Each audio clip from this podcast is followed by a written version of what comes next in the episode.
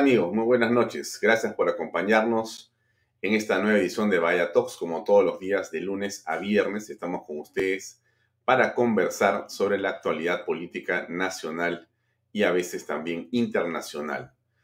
Esta noche vamos a conversar con dos eh, abogados eruditos en sus materias. Vamos a conversar en primer lugar con el doctor Luis González Posada, que ha sido eh, congresista, ha sido ministro de Estado y ha sido canciller de la República, y con quien queremos eh, tocar el tema de lo que está ocurriendo con la política exterior del Perú, con el papel de la Cancillería y con la delicada situación en que se encuentran las relaciones del Perú con varios países colindantes, qué significa lo que está pasando en lo que muchos señalan como un desorden un caos o, quién sabe, una estrategia que muchos no ven y que tiene, por cierto, una connotación política determinada.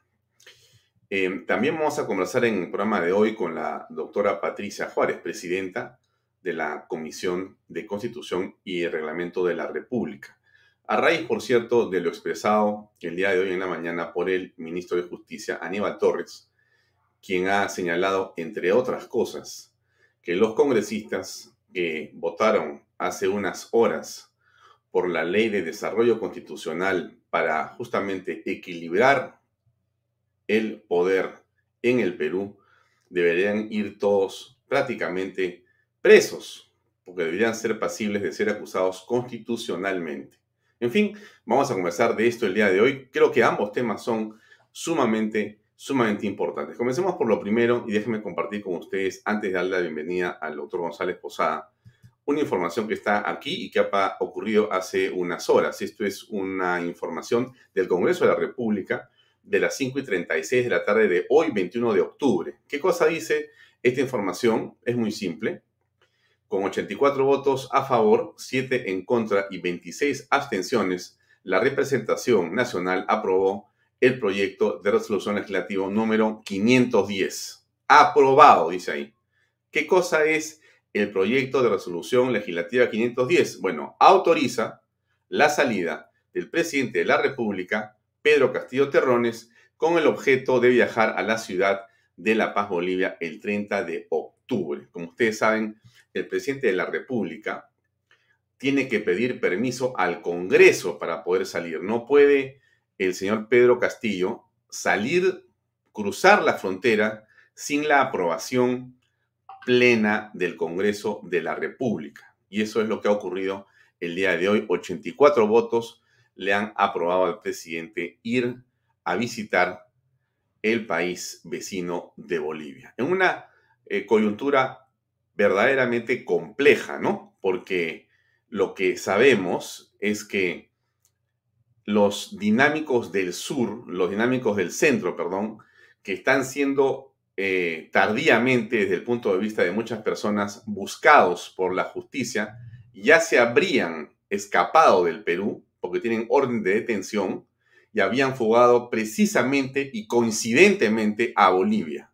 Bueno, eso que les cuento yo, usted también lo debe saber y me parece interesante señalar esto que le estoy colocando aquí porque es parte de la conversación con el doctor González Posada.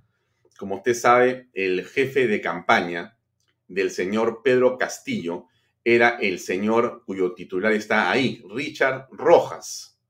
Richard Rojas fue nombrado embajador en Panamá y dado que Panamá no contestó la propuesta hecha por el presidente y la Cancillería peruana en nombre del presidente de la República, se entendió claramente que era una negativa.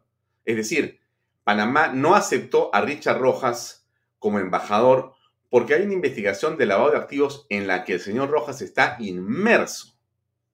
Entre otras cosas, seguramente, que no conocemos. Y entonces el presidente de la República no tuvo mejor idea que proponer a este mismo señor Richard Rojas para ser embajador en Venezuela, un país que en opinión de varios estados importantes, inclusive de los Estados Unidos, no vive una democracia, sino está fuera del sistema democrático y en opinión de otros especialistas es un narcoestado. Bueno, el presidente Pedro Castillo no tuvo mejor idea que nombrar a su jefe de campaña embajador en Venezuela. ¿Qué ha pasado con este nombramiento? Bueno, dada la investigación, el juez acogió en parte lo solicitado por el Ministerio Público. Y Richard Rojas, el amigo del presidente Pedro Castillo, no podrá dejar el país durante seis meses. La Fiscalía explicó que su designación como embajador en Venezuela era una forma de eludir la investigación por lavado de activos. Cuestionó arraigos laboral, familiar y domiciliario del operador político de Cerrón y sustentó rol que tuvo en financiamiento ilícito de Perú Libre, el partido de el señor Cerrón y que llevó al gobierno a Pedro Castillo. Rojas no podrá salir del país. Bueno, dicho esto, ahí termina esta explicación breve para ahora sí invitar al doctor Luis González Posada, que ya se encuentra con nosotros conectado. ¿Qué tal? Eh, ¿Cómo estás, Lucho? Buenas noches. Gusto saludarte, Alfonso, ¿cómo estás? Eh, bien, Lucho, gracias por más bien conectarte con nosotros para conversar unos minutos en torno a esto que valdría la pena una explicación de tu parte para poder ponernos en autos. ¿Qué está pasando en la Cancillería? Esto parece realmente a estas alturas una burla, Lucho. Mire, para, mira, Alfonso, para mí esa designación es ilegal y la responsabilidad del canciller lo señalo por lo siguiente. De acuerdo a la primera disposición complementaria de la ley del servicio diplomático, eh, se establece que el presidente de la República puede designar hasta un 20% de embajadores que se llamamos políticos, ¿no? que no están en el servicio. Pero esa misma ley establece requisitos muy claros para ocupar ese cargo, ser peruano de nacimiento, no tener antecedentes penales, eh, te dice tener capacidad y versación notoria, prestar y haber prestado o haber prestado servicios destacados a la nación eh, y tener una conducta intachable. Es decir, si el presidente quiere designar a X persona a una embajada, eh, el canciller podría haberle dicho, muy bien, presidente, hemos revisado el currículum de esta persona, no tiene la capacidad de versación notoria ni conoce temas internacionales como lo manda la ley, y aparte de, lo dicho, eh, tiene una investigación abierta, entonces no se puede, eh, no se puede presentar. Es decir, el, canciller pues no es quien pone un tapón ¿no? en el sobre, ¿no? sino que tiene la capacidad y la responsabilidad de advertir al presidente de la imposibilidad de este nombramiento, más aún cuando habían fracasado por la misma razón en Panamá. Entonces ahora lo repiten en Venezuela y con el desenlace que todos conocemos y lamentamos porque afecta la imagen internacional del Perú. Pero reitero, es una, una responsabilidad absoluta del canciller que ha debido advertir al presidente que era ilegal este nombramiento porque no cumplía con los requisitos establecidos con la ley de servicio diplomático. Claro, pero la pregunta es la siguiente. A ver, siendo eh, el presidente, entiendo yo, el que dirige la política de relaciones exteriores, es que lo hace a través de la Cancillería y el hombre que la comunica, la gestiona, la dirige, la, hace eh, eh, clara, es el canciller, ¿no es cierto? Bueno, en este momento, este, Luis González Posada, tú has ejercido ese cargo en algún momento en la historia. Eh, la pregunta es, ¿cuál es el papel que está cumpliendo Ojar Maurtua? ¿Y por qué no ha renunciado todavía? ¿O no debe renunciar? Acá hay varios temas eh, preocupantes y oscuros. El primero, y desde mi perspectiva el más grave, es que el Perú abandonó un grupo que construyó con mucho esfuerzo democrático para eh, establecer una plataforma de apoyo internacional a las personas que están siendo afectadas en sus derechos, sus libertades en Venezuela. Se constituyó el Grupo de Lima, que al final de cuentas le integraron hasta 20 países del hemisferio, pero lo importante también es que se sumaron las naciones europeas, se sumó Israel, el Reino de Marruecos, Japón, es decir, se, se puso en marcha una plataforma diplomática sin precedentes para defender la libertad, la democracia, los derechos humanos en Venezuela. Ese antecedente no lo hemos tenido y, el grupo de Lima, al constituirse, ¿qué pidió? No reconocer a Maduro, que las elecciones habían sido fraudulentas, libertad de los, de los presos políticos y encauzamiento de, ese país hacia la democracia. Es decir, eh, solicitó eh, exigencias razonables que además están en las cartas fundacionales de las Naciones Unidas y de la OEA, de la cual formamos parte. Se fue la labor del Grupo de Lima. Además, alentó, por ejemplo, lo recuerdo mucho, eh, cuando había la gran hambruna en Venezuela, alentó también eh, que se pudiera llevar alimentos y medicinas. Hizo un consorcio eh, de países europeos, las iglesias, caénitas, etcétera, y Maduro no las dejó entrar, no dejó entrar. Y después yo recuerdo como un acto notable del Grupo de Lima, que el año 2018, el 2018, eh, eh, el Perú y cuatro o cinco países más del Grupo de Lima, Argentina, Chile, Brasil, Colombia y creo que Canadá, fueron a la Corte Penal Internacional y dijeron somos parte de la denuncia que se ha presentado contra Maduro por crímenes de lesa humanidad, sustentados en los informes del alta comisionada de las Naciones Unidas y de la Organización de Estados Americanos. El Perú es parte, afirmado, respalda esa acción por, por ese tipo de delitos que es el más grave, porque entre otros temas están las implicancias en miles de asesinatos, encarcelamientos y torturas. Entonces Perú cumplió una excelente labor en ese sentido. Muy bien, si se quisiera rediseñar el grupo de Lima o eliminarlo, lo que debieron hacer es convocar al mismo grupo que se formó, conversar con ellos y tomar una decisión. No, no salirse por la tangente, ni menos pasarse al otro bando, porque ahora lo que estamos haciendo es meternos en el bando del chavismo, o sea, respaldar como presidente a quien no hemos respaldado. Yo le quería decir solamente cuando me pregunte Maduro, de, perdón, de, de de léele textualmente lo que dijo Maurtua en enero de este año. Hace de ser canciller, cuando le hacen una larga entrevista, dijo, yo soy un convencido que el gobierno de Venezuela es una alianza de narcotráfico y corrupción. Eso lo dijo. Señaló que era un gobierno autoritario, eh, respaldó al Grupo de Lima, respaldó las, las eh, sanciones que se aplicaron a Venezuela y naturalmente respaldó eh, que fuéramos a la Corte Internacional de, de la Haya. ¿Qué ha ocurrido para que esta persona que se expresó de esa manera y que todos celebramos, hoy día haga exactamente lo contrario y respalde a una dictadura siniestra que cada día que pasa mata, encarcela y afecta a su población al punto que lo sabe bien Alfonso. Son 6 millones de ciudadanos que han tenido que salir y que siguen saliendo por las escasez de alimentos, de medicinas y la represión. Bueno, pero a ver, la pregunta que yo te haría es, desde tu perspectiva, con tu experiencia, dinos qué cosa es lo que está ocurriendo con la política exterior del Perú. ¿Cuál es la dirección? ¿Qué está pasando? Nadie se lo explica. Tú tienes, entonces, por, tu eh, Em, bagaje en estos casos, en estos temas, tienes que tener un diagnóstico. ¿Hacia dónde vamos? Sí, claro. Lo que pasa es que no hemos prestado atención a lo que se dijo.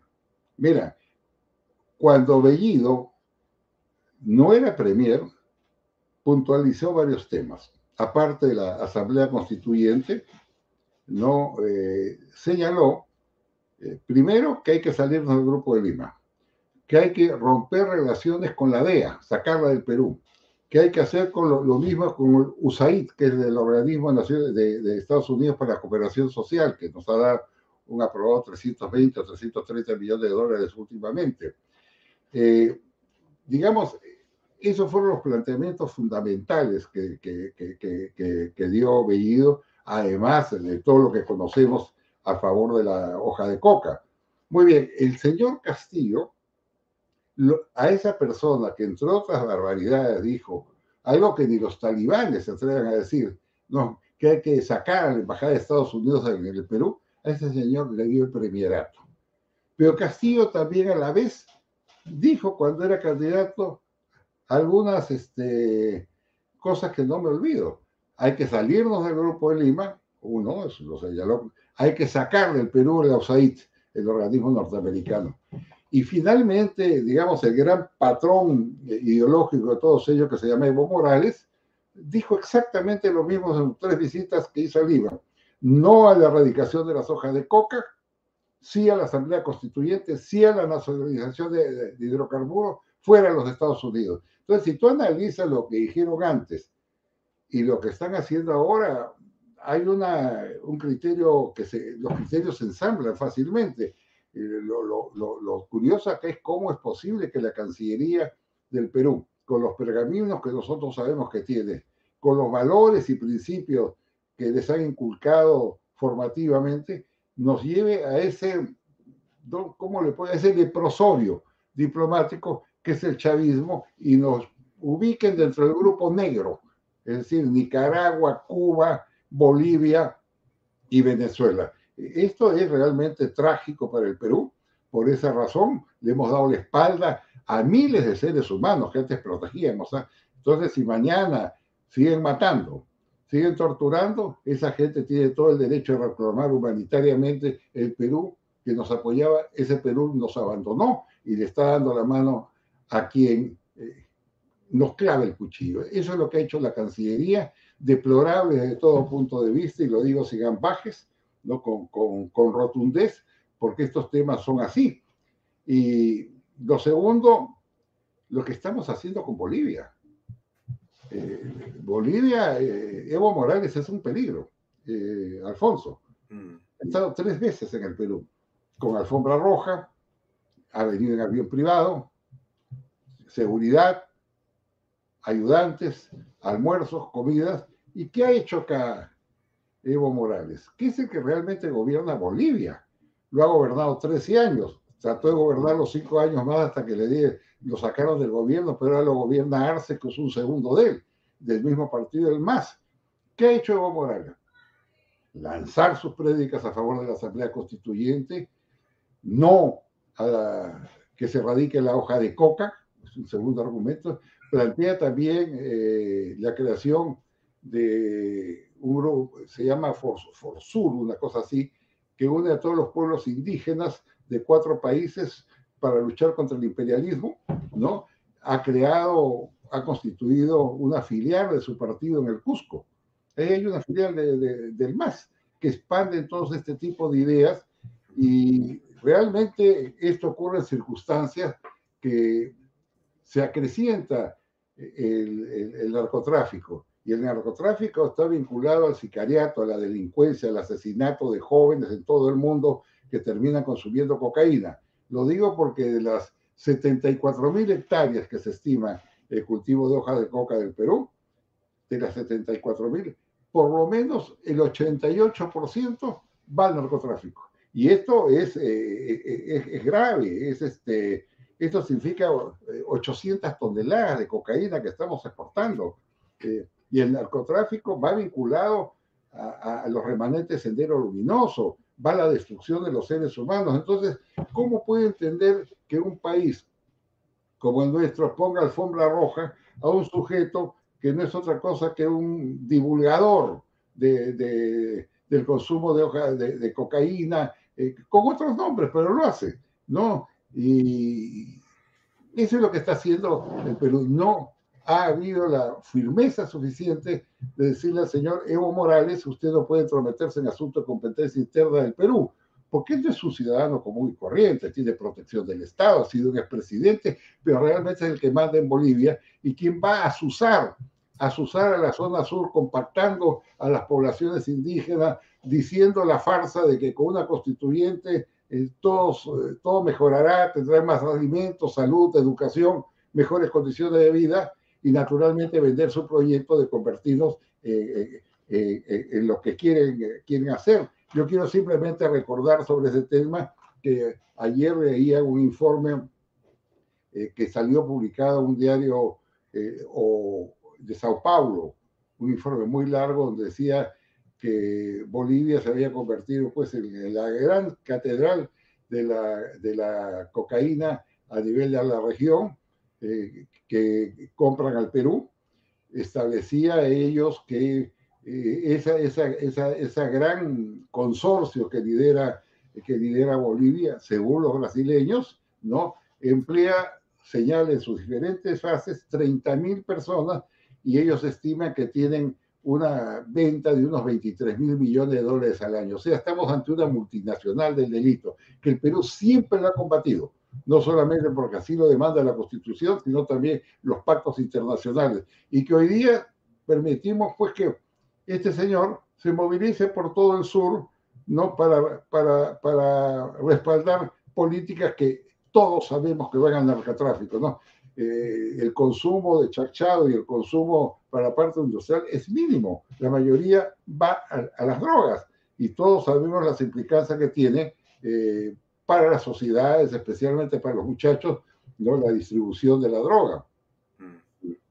Ah, eh, Lucho, César Nureña nos pregunta que son pasos lógicos considerando que estamos gobernados por comunistas. Es decir, esto que estamos apreciando, la pregunta que él hace es, ¿Cuál es la salida? ¿Qué piensas tú? Mira, yo tengo la percepción que este es un, gobierno que se va socavando internamente. Y se va socavando internamente, por, no, primero por lo elemental, no tiene programa, ni tiene partido. Nosotros no sabemos cuál es su programa. Si es el que lo llevó a la presidencia al señor Castillo, que es el programa de Perú Libre, si hay un nuevo programa, no lo sabemos. Y yo creo que es una pregunta que se debe hacer, señor. ¿Usted sigue respaldando el problema, el programa ideario de Perú Libre que levantó como bandera para en las elecciones o ya no? Segundo, que en ese gobierno hay todas las tendencias, desde aquellos que son apologistas del terrorismo o aquellos que tienen fichaje judicial o policial de haber participado con grupos terroristas, aquellos sectores de izquierda moderados, por decirle como Pedro Franca, ministro de Economía y Finanzas. Entonces, es una mezcla de todo y, yo no veo por eso que tengan destino. Es un gobierno fallido, se lo digo de verdad. No tiene sentido. Un gobierno que dando vueltas se va despedazando internamente, hoy día está al punto que ya ni siquiera cuenta con bancada parlamentaria, pero se, se han partido en dos o en tres partes. Entonces, yo no veo destino a ese partido que además eh, asusa la violencia, la confrontación, el enfrentamiento entre los peruanos en momentos que todos necesitamos un mínimo de consenso, de armonía para poder sacar adelante un país muy golpeado por la pandemia, 200 mil muertos están ahí, muy golpeado en su economía, hay todavía un millón o millón y medio de personas que no han podido recuperar su empleo, con con retrocesos fuertes en el desarrollo económico y social. Entonces, en esa circunstancia, en vez de propiciar la unidad del Perú, ¿a qué se dedican? A esto, a insultarse en tweets, a decir uno una cosa, el otro lo desmienta al día siguiente, el primer ministro eh, enmienda la plana al presidente, el presidente al primer ministro, un ministro ataca al otro ministro. ¿Qué es esto? ¿Qué es esto? Están destruyendo el Perú, se lo digo, están destruyendo el Perú y con ello están destruyendo el destino ya de nosotros, ya nosotros ya estamos en otro rumbo, sino de las nuevas generaciones, de los muchachos. Eh, el otro día que estaba con, con un periodista español, me, estaba preocupado porque había visto en televisión al ministro de Justicia, asustado, es un agitador, ministro de Justicia que con, con, con, con, un parlante gritaba a favor de la Asamblea Constituyente y que representa al bobadez porque la, sección que representa, representa en Bobadez, que es el brazo legal de Sendero Luminoso. Ese señor es ministro de, Educación. Es desde el punto de vista que tú no quieras ver, Alfonso, como también es inaceptable la presencia de otros ministros que deberían ser depurados por el bien del Perú. Ahora, eh, estaba por querer compartir contigo esto que eh, está ahí y que es la carátula del día de hoy de gestión, que además ha salido publicado en varios diarios, una encuesta publicada hoy 21 de octubre, donde dice lo siguiente el titular, encuesta nacional urbano-rural de datum de octubre, pese a los cambios en el gabinete, desaprobación de Castillo sube a 50%. Mayor impopularidad está en el segmento AB con 65% y en Lima con 63%. Al 62% de los peruanos no le genera confianza nombramiento de Barranzuela en el Ministerio del Interior. Y la aprobación de Mirta Vázquez como primer ministro es de 40% y tiene un rechazo de 39%. Y el 82% de los encuestados señala que el nuevo gabinete ha dividido a Perú Libre y este porcentaje llega al 87% en el segmento D. Esa es, digamos, la situación de la evaluación que, si tomamos en cuenta esta encuesta, eh, aparece como una calificación de la gestión hasta este momento del presidente Pedro Castillo y su equipo. Es realmente eh, sumamente precaria, teniendo en cuenta que estamos en el segundo gabinete en menos de 100 días y que es muy difícil que esto pueda permitirle al gabinete de la señora Mirta Vázquez pasar la confianza. ¿O tú cómo ves esa situación, eh, Lucho González Posada? ¿Te da la impresión que el día lunes 25, que es el día en el cual se va a presentar la señora Mirta Vázquez con todo su gabinete a presentar cuáles son sus líneas de gobierno, ¿tú crees que ese día se logre la confianza?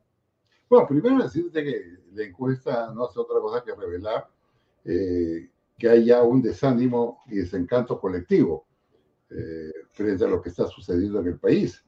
Y esto se va a proyectar naturalmente en el día que se presente eh, la solicitud de, del voto de confianza. No sabemos cuál va a ser el programa que van a presentar, pero sí que sabemos que por lo menos hay varios ejes que la señora tiene que eh, fijar, porque son las que están eh, rupturando al país. ¿no? Primero decirle no, de una vez por todas la Asamblea Constituyente.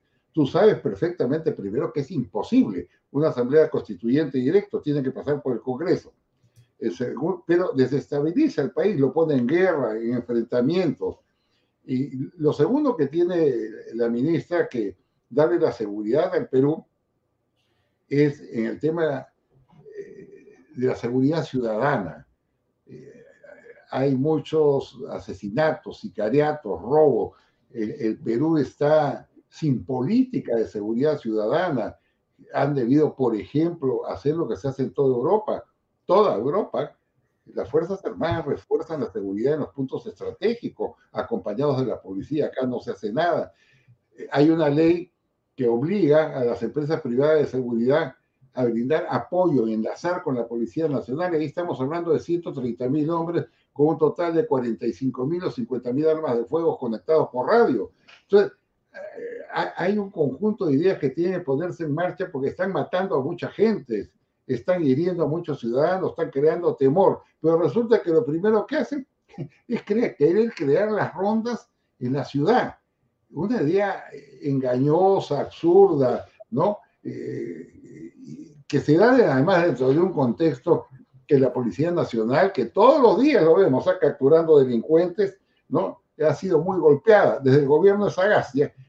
El gobierno de Sagasti maltrató, vejó, humilló a la Policía Nacional, decapitó todos sus altos mandos. Así que hoy día eh, no, no, no se haga el... Yo no fui, usted fue el que creó esta inestabilidad como que usted fue el que impulsó las marchas con violencia que hubieron en el Perú. Entonces yo creo que el, Parlamento va a reclamar algunas cosas, ¿no? Uno puede ser este tema, dos este tema, tres la política exterior del Perú. Hay varios temas que la señora tiene que fijar posiciones. No puede estar dando vueltas en lo mismo porque vas profundizando la desconfianza y con ello la confrontación. Y... Claro, pero hay otro tema, este, Lucho, que es el asunto de la Asamblea Constituyente y que en opinión de los congresistas de Perú Libre sigue estando en el centro de la propuesta política de Pedro Castillo, del gabinete de Mirta Vázquez, aunque ellos dicen que no está en la agenda, pero siguen trabajando y siguen impulsando en la práctica esa iniciativa. O sea, ellos van por la Asamblea Constituyente, que es anticonstitucional, es ilegal, pero continúan en el tema, siguen recogiendo firmas. Es decir, y tengo la impresión, y eso lo dicen varias personas en el chat, en las redes sociales mientras estamos conversando, que en realidad todo esto que estamos apreciando es otra vez una suerte de cortina de humo para engañar, aletargar, eh, tontear a los políticos, a los medios, porque en el fondo Castillo y Zorrón son lo mismo. Y entonces el plan es uno solo. Y mientras muchos se pasan muchas horas señalando que se han dividido, ya no son, ya Cerrón está afuera, esto es así, esto es así, en el fondo el plan sigue siendo el mismo desde antes del 28 de julio y ese plan solamente ha cambiado de rostros, se ha edulcorado. ¿Tú ves eso? Yo, es una farsa. Eh, yo le diría a la primera ministra que recibe los informes de todos los constitucionalistas, todos es todo, que dicen con rotundez que no se puede convocar a una asamblea constituyente directamente por más que usted lleve 10 eh, millones de firmas. Puede llevarla, sacarla, sí. La lleva al Congreso y el Congreso, si se dan los 66 votos que no los tienen, se convoca un referéndum. Antes no puede. Ellos lo saben. Lo que pasa es que este tema lo están utilizando como una suerte de gran psicosocial político para decir que la constituyente es necesario para terminar con la pobreza, con la miseria, las desigualdades, para proteger los derechos de los ciudadanos, y no tiene nada que hacer un tema con el otro. Entonces lo utilizan políticamente para agitar, para confrontar, y eso es parte de, lo, de la crisis que estamos viviendo.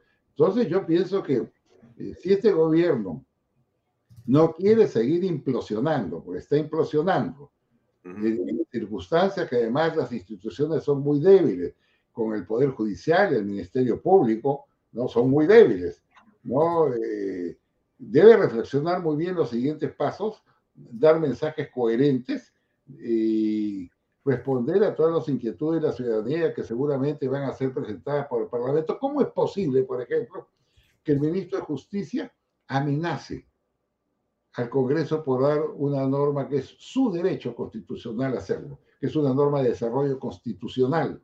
Yo hubiera estado en mis manos, yo hubiera simplemente eliminado la cuestión de confianza. es verdad, este, Lucho, justamente está con nosotros ya la doctora Patricia Juárez. Déjame eh, darle la bienvenida. Patricia, ¿cómo estás? Qué gusto de verte. Hola, Patricia, buenas noches. ¿Cómo estás? ¿Cómo te va? Mira, justo eh, Lucho González Posada se ha adelantado porque él es así, este, precoz, entonces... Eh, sí, sí, sí. Y, primero quiero agradecer a Lucho González por esta primera media hora que nos ha acompañado en el programa. Y mm, me quedo con la frase final de Lucho González Posada, que es la reflexión en torno a lo que dijo el ministro de Justicia. Quiero poner unos videos, eh, Pati, que hemos editado nosotros, que es lo que dijo exactamente el ministro, lo que tú dijiste junto con eh, las otras personas que te acompañan en la eh, mesa de eh, la Comisión de Constitución y Reglamento y pasemos a tocar ese tema porque me parece central que lo podamos revisar. Perfecto, vamos a ver esto enseguida, amigos. Congresistas que han votado por esta limitación de la vacancia han incurrido ¿no? en, responsabilidad, responsabilidad allí constitucional merecen ellos ser enjuiciados políticamente conforme al artículo 99 de la Constitución. El Congreso de la República sí podía modificar la cuestión de confianza, pero lo tenía que hacer conjuntamente con la vacancia presidencial. En todo caso, que lo hubiese hecho solamente sobre la confianza, lo tenía que hacer por el mecanismo señalado en el artículo 206 de la Constitución no en la forma que lo ha hecho. Al haberlo modificado con una ley ordinaria, ¿no? ¿Qué cosa ha hecho el Congreso? Ha infringido la Constitución. Todos los congresistas que han votado por esta limitación de la vacancia han incurrido ¿no? en, responsabilidad. En responsabilidad. Muy bien. Ahora, quisiera compartir el video de este mediodía de la Comisión de Constitución para conocer justamente el contexto del detalle y pasamos a conversar con Patricia Juárez, por favor. Y convencidos en la Comisión de Constitución y en el Congreso del trabajo prolijo y cuidadoso y absolutamente técnico que se ha hecho de las normas constitucionales. Creo que somos profesionales del derecho y lamentamos que otros profesionales del derecho no hayan leído bien la Constitución. Lamento muchísimo que el gobierno insista en que es posible hacer una cuestión de confianza para plantear reformas constitucionales. Afirmar lo que está afirmando el señor Aníbal Torres implica decir que la Constitución, es decir, el marco constitucional de una nación, depende únicamente de la voluntad de una persona, del presidente de la República, expresada a través del presidente del Consejo de Ministros. Y esto implica aceptar que no deberíamos vivir en una democracia, sino que deberíamos vivir en un régimen totalitario en el cual las reglas del juego dependen únicamente de una persona. Y eso es absolutamente inaceptable. Y en ese sentido rechazamos las declaraciones del ministro de Justicia.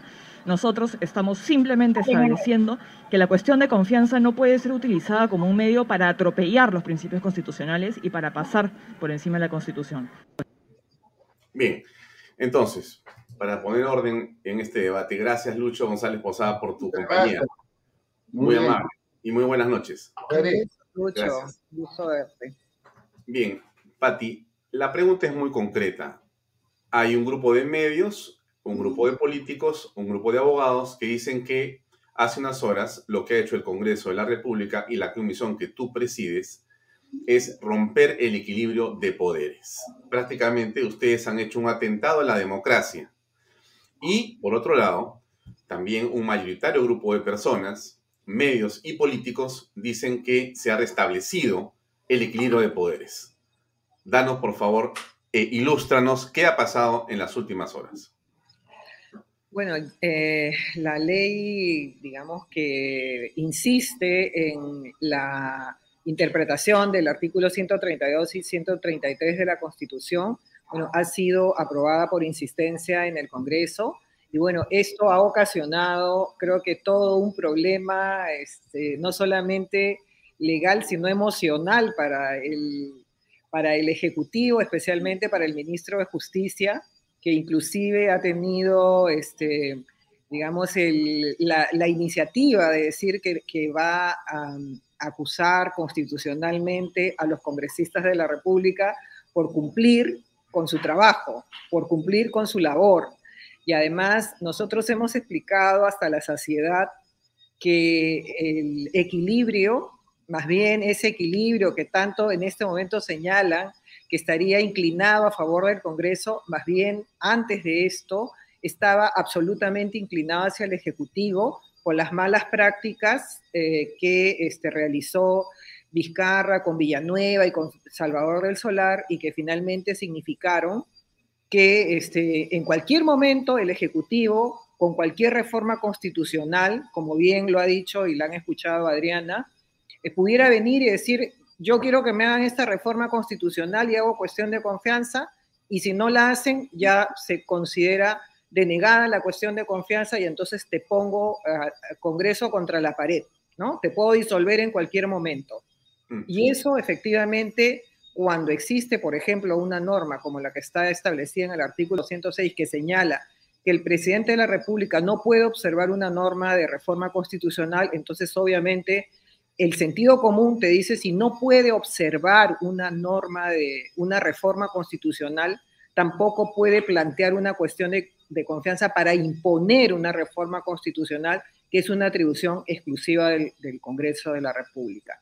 Entonces, eh, nosotros sostenemos, y bien lo ha dicho la doctora Gladys Echaíz también, que ahí eh, nosotros hemos hecho un trabajo sin ningún tipo de contenido político, un trabajo absolutamente y, estrictamente legal y constitucional, haciendo el debate que eh, se ha hecho desde el mes de agosto. Por eso es que también cuando se dice, ¿y por qué no esperaron para ver las dos cosas juntas si el, el Ejecutivo ha presentado un proyecto? Porque nosotros ya teníamos avanzado un trabajo desde el mes de agosto y el Ejecutivo sabía perfectamente que hemos estado sesionando de manera pública, de manera absolutamente transparente y transmitida eh, de manera eh, en directo por los canales del Congreso. Hemos invitado a constitucionalistas, hemos pedido opiniones del ministro de Justicia, inclusive, quien ha opinado.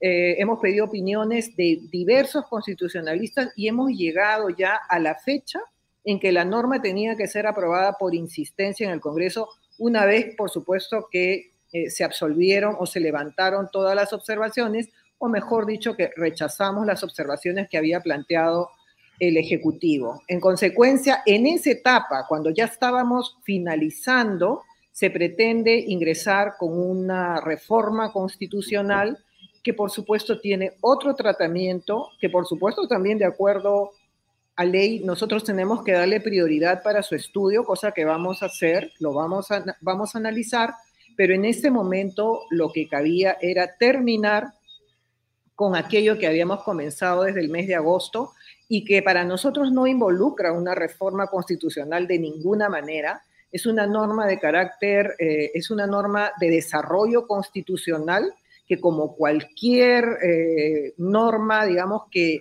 que resuelve o que desarrolle o que interpreta alguno de los artículos de la Constitución, tiene que plasmarse. Y además la votación que nosotros solicitamos, inclusive para elevar la valla en su momento, fue de 66 votos, la votación de una ley orgánica, los obtuvimos y esta vez en la insistencia se han obtenido 79 votos. Entonces, no es cierto, yo creo que esto responde, Alfonso, a la narrativa del Ejecutivo, la narrativa de la izquierda, en el sentido de la cuestión de confianza recorta posibilidades al presidente de la República y entonces están camino a la vacancia. Nada tiene que ver una cosa con la otra, absolutamente nada. Entonces, por eso es que hemos salido eh, el día de hoy, que ya se publicó la norma, a decir, se está restableciendo el equilibrio y de ninguna manera estamos restándole las facultades que tiene el presidente del Consejo de Ministros, el Ejecutivo, para plantear cuestiones de confianza sobre sus políticas de gobierno, sobre una amplia posibilidad de, digamos, de acciones que pueda realizar y que requieran la confianza del, Congreso, pero no sobre reformas constitucionales, no sobre competencias que son exclusivas del Congreso y de otros poderes del Estado y no más de negatoria fáctica, no más la posibilidad de que otro organismo interprete el sentido del voto del Congreso. El Congreso tiene procedimientos para su votación, o sea, acá nadie presume que una norma se aprobó, no, nadie presume eso. Hay votación, se cierra la votación, se, digamos, se, establece todo un mecanismo y eso tiene que darse de la misma manera frente a un pedido de, confianza del Ejecutivo. Eh, César Nureña, que es uno de nuestros seguidores, nos pregunta si la norma ha sido publicada y efectivamente estoy colocándola ahí para que la puedan ver a través de las redes sociales. Nos sigue mucha gente, Pati, cada vez nos sigue más y más y más y más gente. Y bueno, entonces quería ponerla acá porque es importante entender que la ley tiene un efecto y tiene validez a partir de su publicación o el día siguiente de su publicación. O sea que esto ya tiene validez. Eh, hay ley que desarrolla el ejercicio de la cuestión de confianza regulada en el último párrafo del artículo 132 y en el artículo 133 de la Constitución Política del Perú. Ya está desde mañana eh, habilitada, pero el gobierno dice que en las próximas horas va a presentar una acción de inconstitucionalidad ante el Tribunal Constitucional. O sea, va a enervar el efecto de esta norma y quiere básicamente sacarla de circulación para hacerlo y decirlo en pocas palabras. ¿Cómo aprecias tú esa actitud? Y finalmente, eh, ¿cómo crees que esto va a terminar eh, teniendo un efecto en el debate del día 25, que es la cuestión de confianza que se supuestamente va a pedir Mirta Vázquez a todos los congresistas. Bueno, eh, realmente es un ejercicio del sistema democrático el poder eh, recurrir al, al, Tribunal Constitucional a solicitar, digamos, la inconstitucionalidad de una norma si se considera que es así.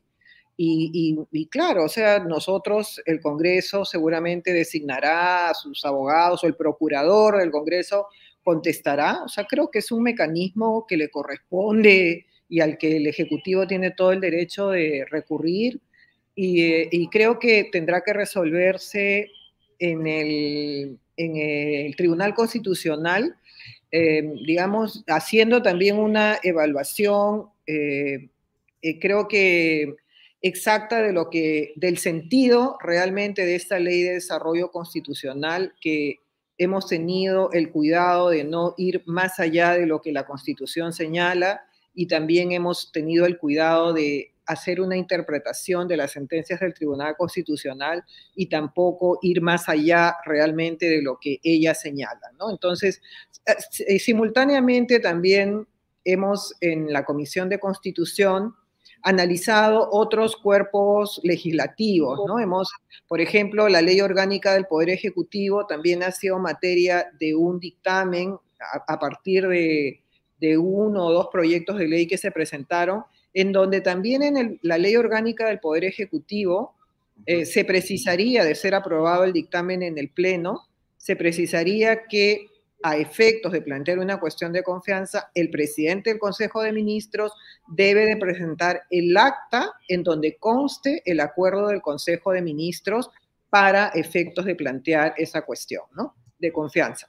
Entonces, eso está establecido en la Ley Orgánica del Poder Ejecutivo y también hemos hecho eh, modificaciones en el reglamento del Congreso, en la resolución legislativa del reglamento del Congreso, a efectos de establecer las causales de, procedibilidad de, la cuestión de confianza. Entonces, hemos hecho, como vuelvo a repetir, un trabajo exhaustivo con, la, digamos, la junta que, que, tenemos, la mesa directiva de la Comisión de Constitución, la doctora Echaíz y con la doctora Adriana Tudela, y también todo el grupo de, de congresistas que forman parte de la Comisión de, Constitución y próximamente seguramente estas normas entrarán al Pleno, tendrán que ser debatidas y luego también, esté siguiendo el mismo cauce, seguramente publicadas. Claro, porque, a ver, la narrativa también dice lo siguiente, que es bueno aclarar, que esto es una suerte de improvisación, que no ha habido el tiempo ni la profundidad para poder tocar estos temas que son centrales en el país, justamente porque involucran al Ejecutivo y la relación con el Legislativo. Pero la impresión que, bueno, eh, bueno, antes de mi impresión, más bien de preguntarte a ti, pero ¿cuál es la realidad? Lo que eh, hemos estado apreciando es que desde que eh, se ha producido el debate y durante la elaboración de los dictámenes y la finalmente el proyecto de esta norma, han asistido al Congreso eh, numerosos especialistas y se ha abierto un debate a través de los medios con respecto de esa norma y se han agotado, bueno, por lo menos democráticamente, todos los tiempos prudentes para que se pueda, digamos, formular y reformular lo que pueda hacer.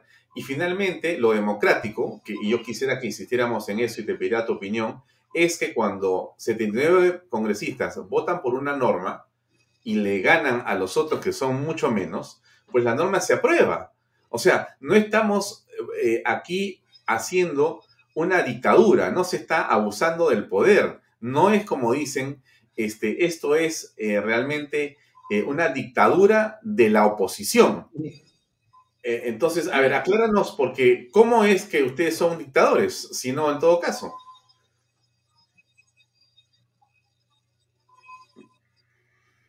No sé si me escuchas, Pati.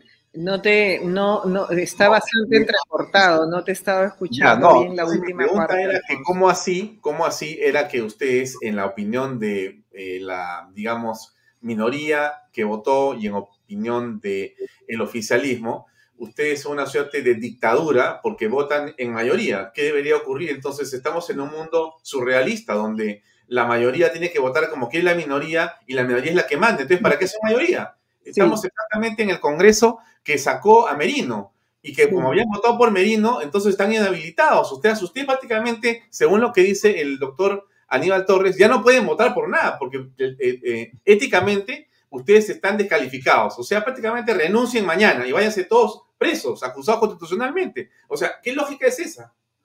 Sí, sí, en realidad, bueno, acá ocurre también eso cuando, por ejemplo, hay alguna votación que el bloque democrático este, finalmente saca a, favor, se logra. Entonces acá hay congresistas con sus cartelitos y salen y dicen dictadura parlamentaria, ¿no? O sea, para ellos eh, los resultados que se producen en una democracia cuando no les son favorables responden a una, al carácter golpista que tenemos, ¿no? De querer ir en contra, o responden también a una dictadura, ¿no? Entonces dicen, se ha instaurado un nuevo modelo de dictadura en el Congreso, que tienen este, el, poder de los votos, pero no el poder de la razón, ¿no?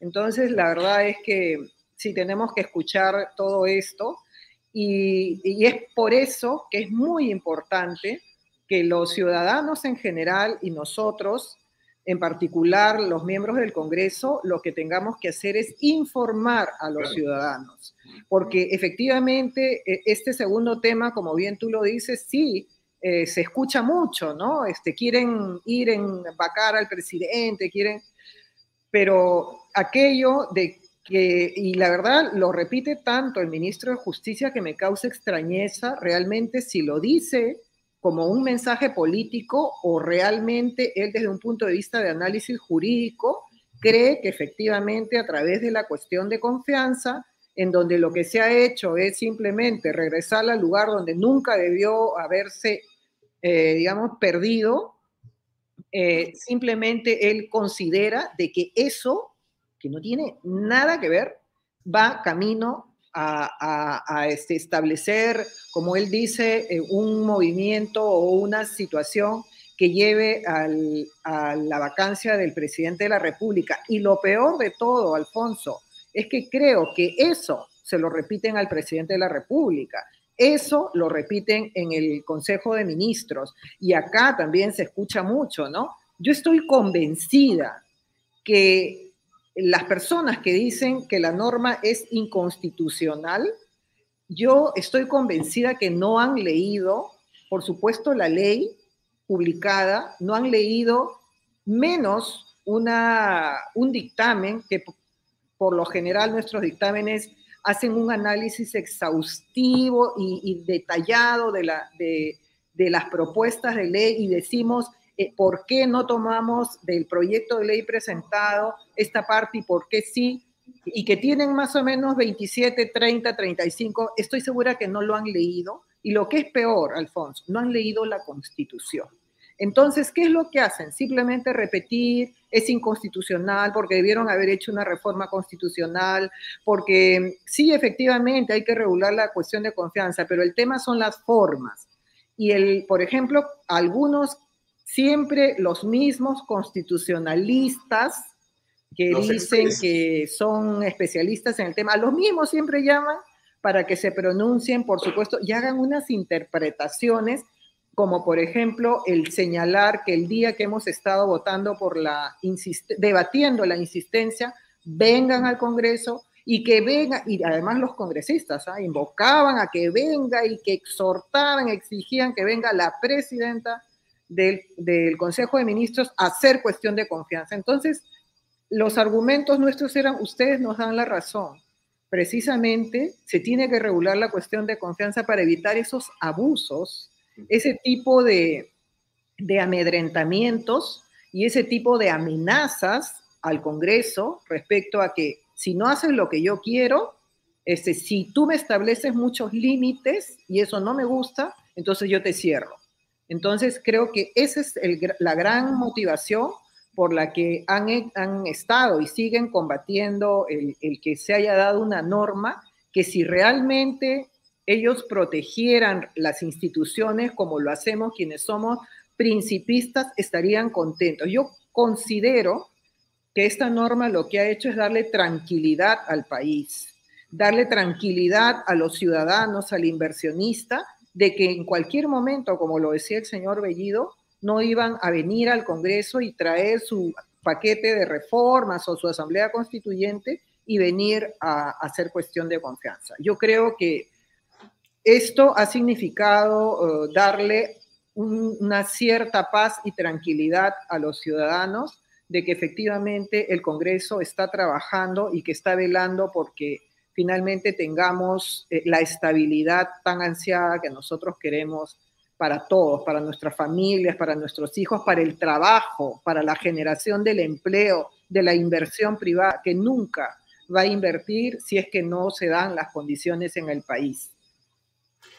Patricia, el lunes se presenta Mirta Vázquez. Si Gallardo y Barranzuela continúan en el gabinete hasta ese día, ¿ustedes van a dar la confianza? No me respondas. Pongo mi publicidad 20 segundos y enseguida tu respuesta, por favor.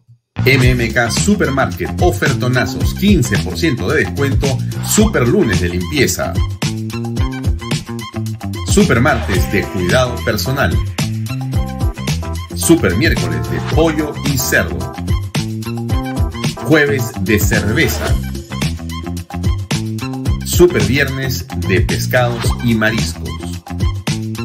Super sábados de parrilla. Super domingos infantiles, llévate el segundo producto a mitad de precio. MMK Delivery 960-587-331. Hay confianza de parte de ustedes en Mirta Vázquez para el día lunes. Así es, sé que si se queda Gallardo y se queda Barranzuela. Mira, nosotros hemos eh, hecho cuestionamientos al ministro Barranzuela y también al ministro de Educación. Y, por ejemplo, yo estoy en la Comisión de, de, Defensa y se le ha invitado al ministro Barranzuela que no quiso ir presencialmente hizo, por supuesto, a partir de una estrategia, eh, pidió ir, eh, eh, presentarse de manera virtual y pidió que la, que la sesión sea reservada. Y eso, como todos sabemos, en un medio virtual es imposible que se dé una sesión reservada. Se puede dar siempre y cuando esté de manera presencial, no asistió. Muchas de las preguntas las trasladó a su equipo, a sus viceministros, y la verdad es que no satisfizo de ninguna manera su presentación. Se le pidió, se, le invitó, se le convocó para que venga presencialmente a responder, porque se negó a responder una parte, porque él sostenía que iba a ser, este, debía ser una sesión reservada, y se le, se le convocó nuevamente a esta semana, entiendo que era para el día viernes, pero al parecer ha habido algún cambio.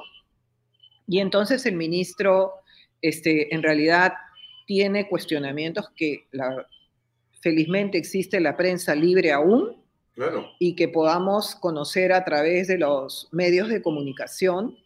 Y eh, no es, no, digamos, nosotros como bancada no nos hemos reunido aún, no podría realmente adelantar qué es lo que estamos pensando, pero sí en la reunión que se ha tenido con la presidenta del Consejo de Ministros se le ha expresado el el descontento que se tiene de parte de la bancada por estos dos ministros y además se le ha pedido que tenga una posición clara respecto a la Asamblea Constituyente, ¿no? Eh, si es que, ¿cuál es la posición? Porque, eh, digamos, no es claro decir por este momento no es, no es importante o, no, es, este, no está en agenda. O sea, necesitamos tener una eh, seguridad de que efectivamente las inversiones, las empresas, nuestros propios hijos no estén pensando en irse del país porque las reglas van a cambiar en el país y vamos directo a, una asamblea constituyente que nos haría, por supuesto, caer en situaciones como países hermanos que conocemos y que no quisiéramos. Entonces, queremos esa posición clara. Lo importante, Alfonso, es que realmente podemos sentirnos orgullosos del bloque democrático que hay en el Congreso, que no es obstruccionista, que no tiene ningún interés en realmente complicar la vida al Ejecutivo, más bien el interés es acompañarlos y que esperando, como les hemos dicho públicamente en, el debate, estamos esperando que presenten sus proyectos de ley, que presenten sus políticas de gobierno, queremos eh, debatir, queremos nosotros este, emitir todo aquello que ellos requieran para que se pueda llevar finalmente todo aquello que los peruanos que menos tienen están necesitando en el país. Muy bien, Patti, gracias por tu tiempo, como siempre, muy amable por estar con nosotros esta noche. Hasta otra oportunidad. Gracias. Estamos en contacto. Gracias, gracias por acompañarnos. Alfonso, gracias. Adiós. congeló gracias. Gracias, gracias. Era Patricia Juárez, presidenta de la Comisión de Constitución del Consejo de la República. Nos vemos mañana a las 7 en punto en Talks. Gracias por acompañarnos.